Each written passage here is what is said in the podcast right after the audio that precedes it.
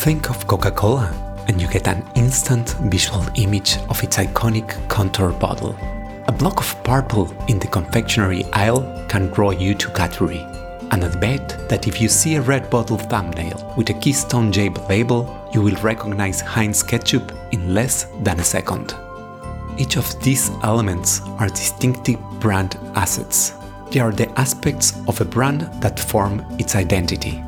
Built up over time and embedded in your memory, distinctive assets trigger the brand in the minds of buyers and help them identify the brand with ease online, in store, in the street, or on your phone.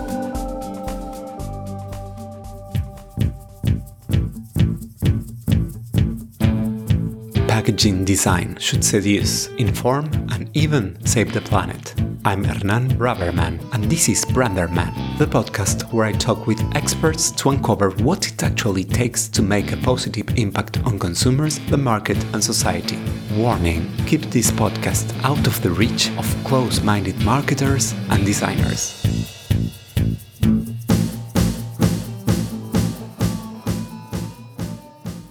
Before the interview, let me introduce my design agency. Brands with purpose. Human, agile, honest brands that leave no one indifferent. Tridimage creates and revitalizes brands to imagine and shape the future. Tridimage, the branding and packaging design agency for bold brands. Today, I had the pleasure to speak with Jenny Romaniuk, the international director of the world famous Ehrenberg Bass Institute, based in Adelaide, Australia, and author of the books Building Distinctive Brand Assets and How Brands Grow Part 2. Jenny is a leading expert in brand equity, mental availability, distinctive assets, and the role of loyalty and growth. In this episode, we discuss about how to future-proof a brand's identity we talk about the importance of building bridges between the different touchpoints where brand is present. She also told me what are the biggest mistakes brands make when they try to be distinct. With me today, Jenny Romaniuk.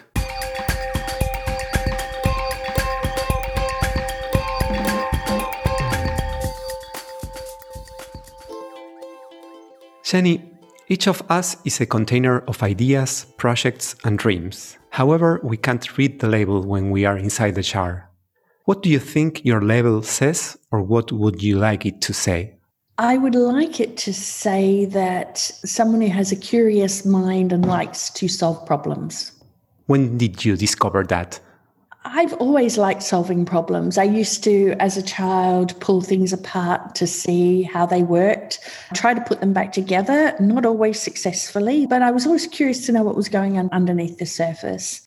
And it ended up manifesting itself in marketing and branding. Can you take us back to where it all began for you as a marketing researcher? Ooh, well, I was one of those people, I accidentally came into marketing. So I actually started studying as an occupational therapist. And what I realized is while I was really interested in it, I didn't know I would be very good at it. Because one of the challenges with being an occupational therapist is you do have to accept the limitations that people have. And I realized I probably would get very frustrated with that. And so I started looking at alternatives. And one of the other people at the college was doing this thing called a business degree. I went, oh, that sounds sensible and practical. Maybe I'll do that instead. So I enrolled in a marketing degree. and I had no idea what I wanted to do as a marketer. I had no great ambition to be a particular type of marketer, work in a particular sector or anything. The only thing I remember thinking is, I never want to wake up and care about what dishwashing liquid people use for some reason that struck me as like not a very fulfilling life. And that's no disrespect to the people who are in that. It was just me as a naive 19 20 year old going uh, life has to be more than that. So i decided rather than make a commitment to a career i would just go backpacking. And so i did the typical australian thing and got well i had friends in the us went and visited them then got a working holiday visa for england and so I just backpacked around for a couple of years. And then I got back and I went, all right, now I have to find a job because I've got no money because I spent it all traveling. And then there was an advertisement to do your master's by research in marketing. And I went, oh, that sounds interesting and went and applied and got that. And that sort of got me on the path that I'm at. Note it, it is the only time that the marketing department of the university has ever advertised for marketing research candidates. so I consider my career and where I am are just a, a few happy accidents that ended me up here. What wisdom have you gained in the process of researching brands? Ah, I've learnt a lot about understanding the brain and understanding its wonders, but also its limitations. Because I think we need to understand both in order to do marketing well, particularly branding well. And I think a lot of our strategy has a very idealized um, notion of our brains mm. rather than the imperfect world that our memories create. And that's allowing for the fact we still don't know a lot about how our brain works. We're still learning so much. But even that bit of knowledge we have, I find really factored into our branding activities, our advertising activities, anything where we're trying to inform or change people's brains. I find that that there's a big disconnect between there. And I think the marketing research and marketing discipline is worse off for that disconnect. Wow. And what inspired you to write a book about distinctive brand assets? What are they and why do they matter? So I, a long time ago, did my PhD looking at basically how the stuff in people's heads influences the brands they buy. And I tested a range of different hypotheses for these what we call brand perceptions and discovered that it didn't matter so much what people had in their heads what mattered was how much. Mm. So the quantity of knowledge that people had about a brand seemed to be more important for their future behavior than the substance of any individual piece of knowledge, which was very contrary to the whole idea of positioning, differentiation, etc. Now, as part of that, one of the things to build mental availability is you have to have really good branding because the idea behind mental availability is you want a relevant message, which is something often other people can say, but you want to say it in a really individual way to you. Can you explain mental availability? Sure. Mental availability is this idea of just how do you get the brand easily thought of? So I liken mental availability as the sum of the sort of highways that people have in their minds. When you're traveling down a road and you want to get quickly to a destination, you usually take a highway because it's the quickest route to get to where you want to go. And so our brain does that with memories. Whenever we want something from a category, it takes us down the mental highways that's going to get us not exactly where we want to go, but close to it. So, mental availability is about understanding those options and making the brand a salient part of that. I love your travel analysis, the highway. Transport now, not really yeah. travel. Well, it just has to be enough to meet the needs of what you're looking for. Because that's the thing about highways. You don't take them for the travel, you take them for the destination. So, mental availability is about understanding that a big chunk of effectiveness is about getting into the race. And so, mental availability is how you get into the race to then hopefully be good enough on the day to be bought. So, if you think about it, another analogy I often use, it's like get qualifying for the Olympics even if you're the fastest runner in the world, you can't win a gold medal unless you do that first step of qualifying. So even if you're the best brand in the world, you can't get chosen if you're not thought of as an option first of all. So, mental mm-hmm. availability is about getting the brand thought of by more people in more buying situations. Great. And what is the role of these distinctive brand assets in that scenario? What it means is that you really want to make sure everything you put out there is unmistakably linked to your brand in people's memories. So, to do that, you need good branding. And when we first started saying that, it seemed uncontentious, it seemed obvious. Of course, you need good branding until started realizing that what I thought good branding was was not what other people thought was good branding because people would send me an ad that had no branding until the last 2 seconds and yeah it might have been strong for that last 2 seconds and they'll go hey isn't this a great ad? Isn't the branding really strong? I'd be thinking no it's not because all you've got it is yes, that's a very powerful two seconds at the end of the ad. But if you don't have the branding early, what about all those people who aren't watching the last two seconds? You've lost them all. So we realized we need to have a conversation of what was good branding. And then, as part of that conversation, uh, introducing the idea that the brand is not just the name, it's everything else that could trigger the brand name. We settled on the name of distinctive assets in that they're things that are different for the brand but are beneficial as a name to cover all of those non brand name triggers of the brand name. And then that started building into okay, well, if we have this idea, how do we measure it? And we realized also there were no metrics. And if you don't have any way of measuring or metrics, then how do you make smart decisions? Our podcast is focused on package design. So I would like to know what are some of the design lessons that you have learned over the years in marketing science? Especially, what do you think is the role of package in building a brand?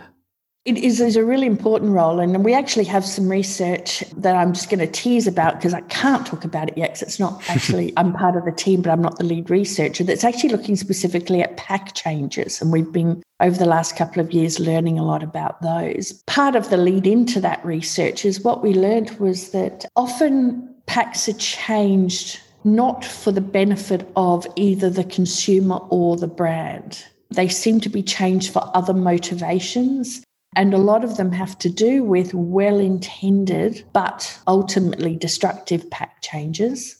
I've also learned that there's a lot of things that go on packs where they potentially don't damage, but they distract. Hmm. And that by isolating what are we having as specifically as branding devices, what are we having specifically as messaging devices? So their purpose is to communicate. We're organic, we're GMO free, we have lemons inside or we're lemon scented. So their purpose is to communicate something. Once you have those two bits of information sorted, anything else, you have to ask yourself, why is it there? And maybe it helps gain attention for the pack, but I find there's a lot of things when we assess packs that are images on pack that really don't have any solid purpose. I think they're more put there in hope rather than strategy. Yeah, so that's some of the things I've discovered in particularly in the area of packaging research. Speaking about change, one of your four commandments to future proof a brand's identity is make no your default response to change. I mm. have even heard, like you said before, uh, you warned that changing the pack is practically never buyer friendly. What is then for you the role of package designers when we are commissioned to update a leading brand? Well, that's a good question. And that's part of the conversation is why do you need to update the paddock? What's the motivation behind that? And that's part of what will be challenging in the research that's coming up. But what I will say is, I mean, I do research that assesses uh, proposed pack changes, and some of my best research from a corporate perspective has resulted in nothing happening. Yeah. It, and the thing is, you never see that research because nothing changed. But what happened is we averted something that was either just going to be costly for no benefit or costly and damage the brand from happening.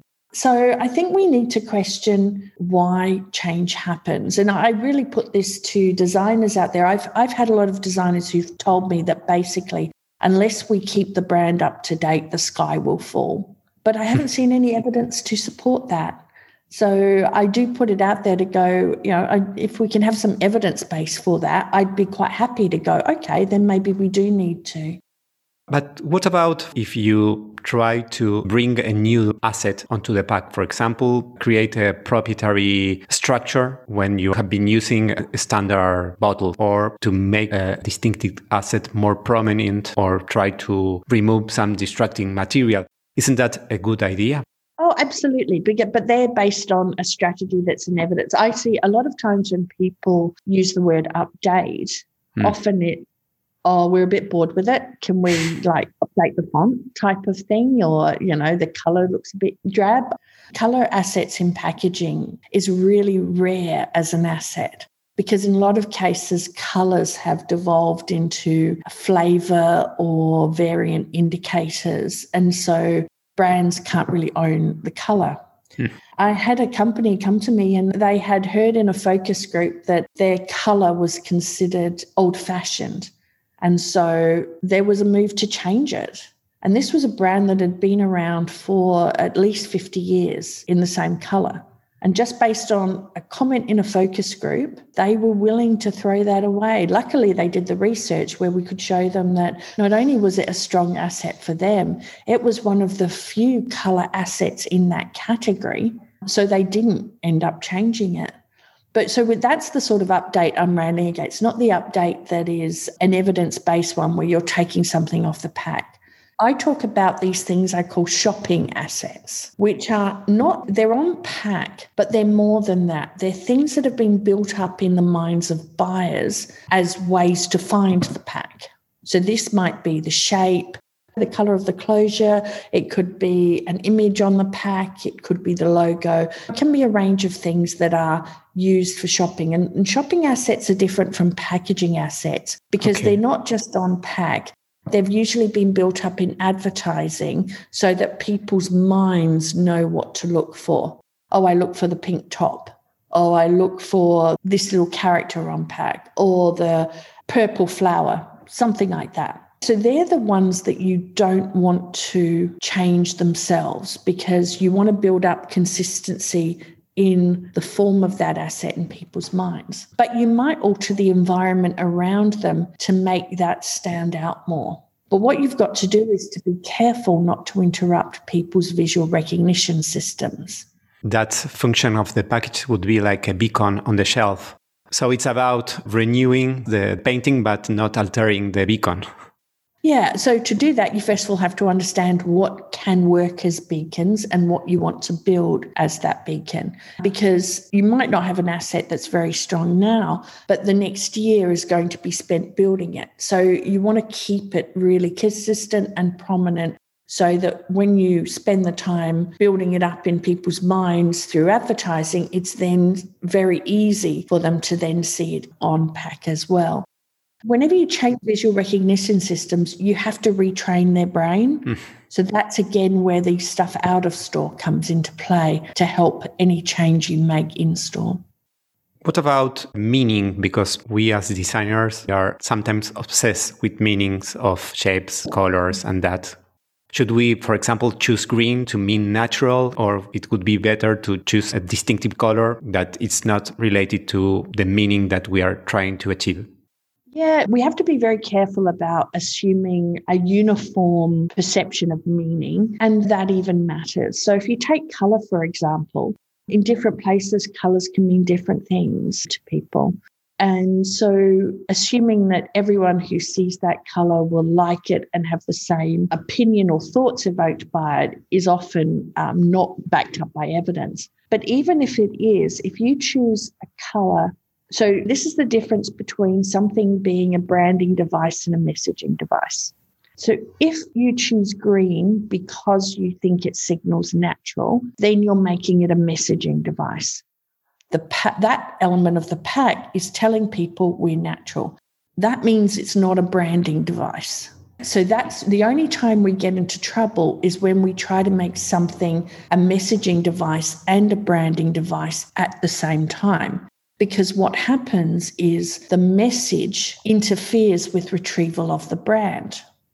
Is it easy to recognize in a package what works as these shopping devices and which as a messaging device? Well, sometimes it's the intent of the person who is putting it out there that you've chosen green because it has that meaning. My first step would always be to check that that meaning is a universal, consistent thought, because I find often that is not the case. But there have been some cases where it is. And in that case, you have to think about what's more important here the meaning or the brand, because people will typically only think once. The other struggle you have when you have something with meaning, and funnily enough, this was actually a court case that included the color green, so someone else was using the color green and they wanted to go to court to say, no, green is our color. And the judge actually threw it out because, threw the case out because they said that green means natural, therefore it can't stand for the brand. So if you choose something that has meaning, other people can use that same asset for that same meaning. You can't actually own it as a distinctive asset. So that for longevity of an asset doesn't help. It also doesn't help because brands evolve over time. There might be something else that you want the brand to stand for in the future, in which case you're putting an expiry date on that asset.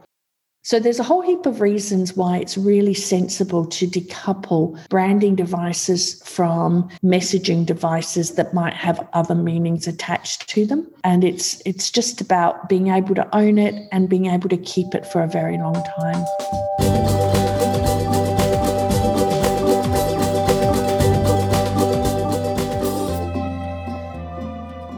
Jenny's book, Building Distinctive Brand Assets, is an essential reading for those who have wondered or have been told it's time for a change.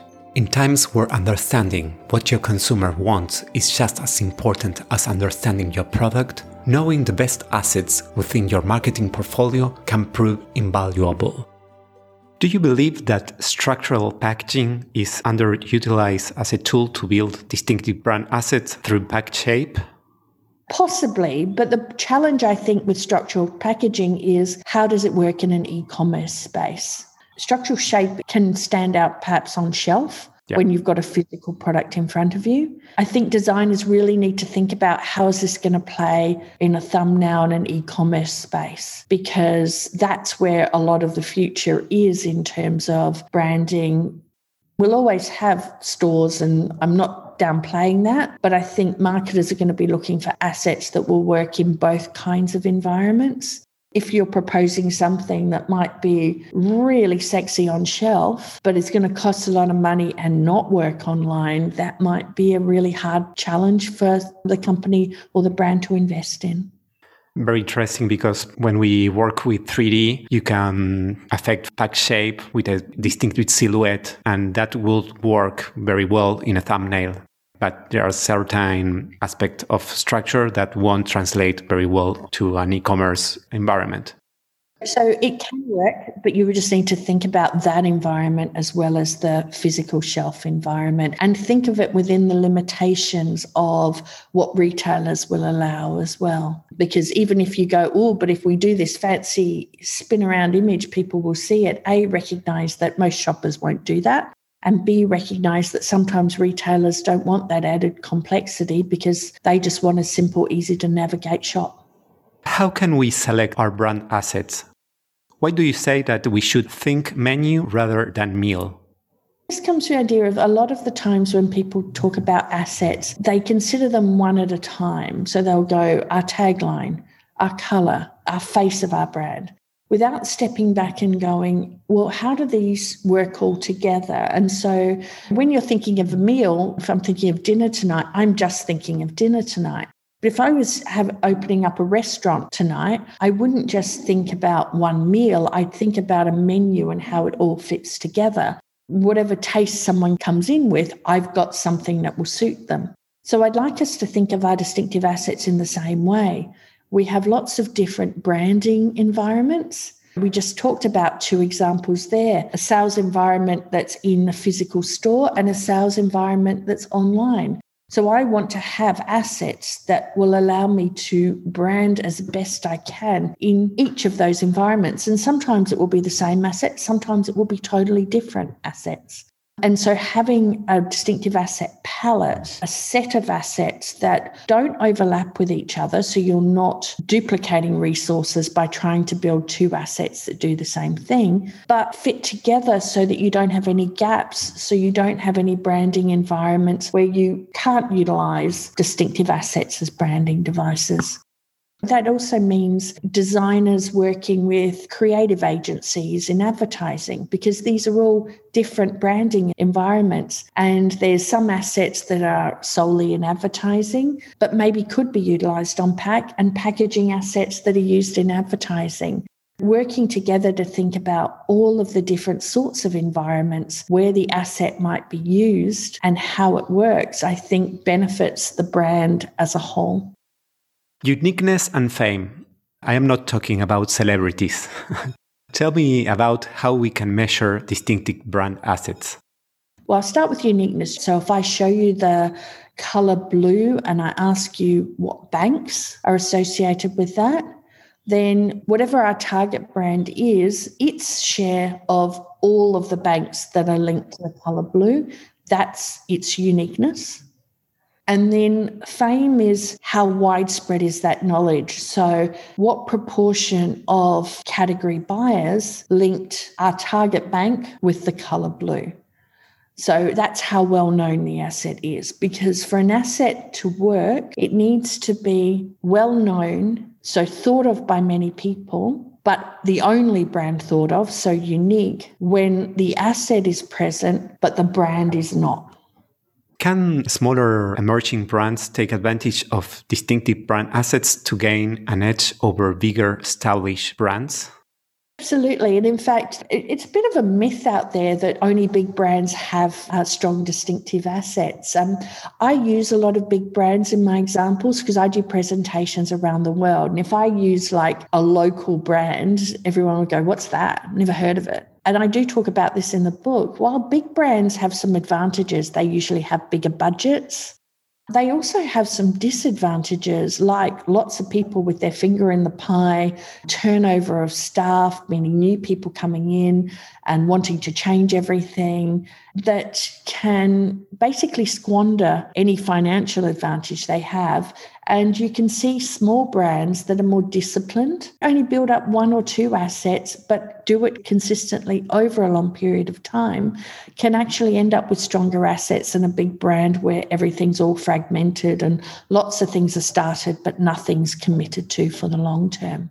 Now, I will say for a small brand, particularly a new brand, you do have a ceiling, obviously, of your prompted brand awareness.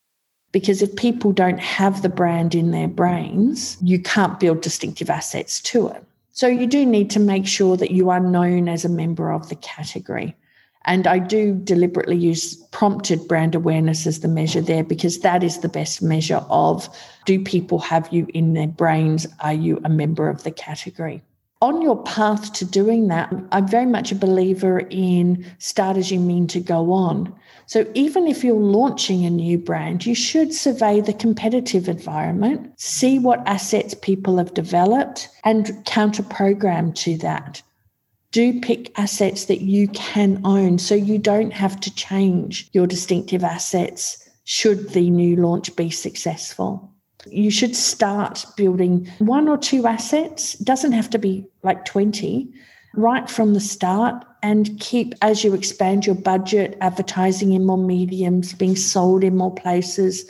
You may think about adding to your distinctive asset palette to help you in those environments. But building assets is the same whether you're big or small. I recommend that any brand only build one or two assets at a time because trying to build too many means you don't build any. Very interesting. The Ehrenberg Bass Institute has coined the term evidence based marketing. Is it possible to talk about evidence based design, or is science the enemy of creative magic? Um, I think, no, I, I disagree because look at something like building bridges and architecture. That's evidence based design. When you build a bridge, it's not like anything goes. You've got gravity, you've got uh, materials science that tells you about what weight a different materials can take and uh, what you need to do structurally to make sure that the bridge won't collapse. We have so many different bridges, some really beautiful ones all around the world that all perform the function, hopefully, that they're supposed to do. I don't see why that's different from any other form of design. So, science provides the parameters that allow then designers to be creative, but together with the science have a greater chance of overall success. So, to me, I think both go hand in hand. I'm amazed by the creativity some people have. That is not my strong point. I'm a scientist, but I'd like to think that the work helps inform creative I completely agree. I think that your book it's like a torch that illuminates our creative endeavors because it's great to have some science like an ingredient, especially in package design. These kind of insights are great to inform our creativity. Yeah, thank you. And that's part of the reason why I do these podcasts with designers such as yourself, is because I realize that a lot of the stuff I do is promoted in the field of marketing and might not reach as many designers as I would like. And I just think it's just really important that marketing and design works hand in hand. What are the few things that you think designers need to know right now and don't know? And what's a piece of advice that would help designers improve their projects? I do want designers to understand that not all research is the enemy. Um, there is some research that can help and inform.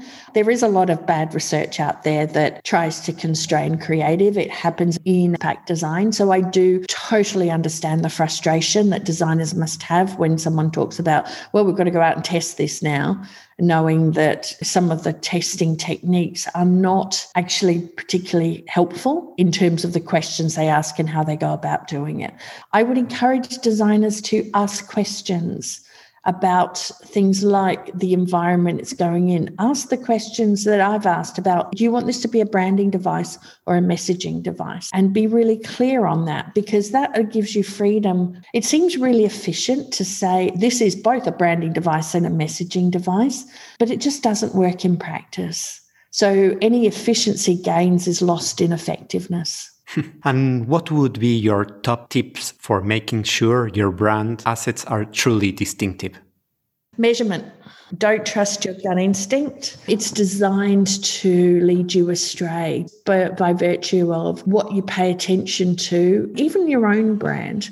We actually do have another project in place that's looking at how accurate marketers are at being able to detect their distinctive assets and how strong they are.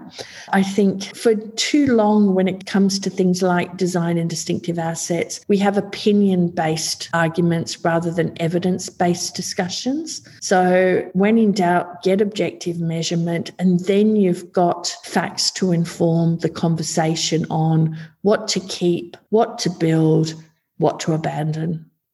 It's always quantitative research. I have a great respect for qualitative research, but you don't need it in this forum. And indeed, what happens when you do qualitative research with distinctive assets is people channel their inner designer and they start to give you design tips when they're not designers, they're consumers. Don't do focus groups. Focus groups are the worst things to do. That's when you get comments and individual comments get blown out. Similarly, with social media monitoring, unrepresentative comments get blown out of proportion and people feel the need to act upon them because that's the information they're getting. So, I'm not a big fan of qualitative research for packaging design research. I don't know what purpose it serves. I think designers are the expert in creative, and then you want a general informed opinion opinion, not over involved opinion of a select few. So, yeah, I, I would go quantitative research. Do you think that we will see new brands assets in the future? How will brands behave in virtual, mixed, or augmented shopping environments? Yeah, well, that's a good question. I always joke because uh, they always used to talk about movies having smell-o-vision.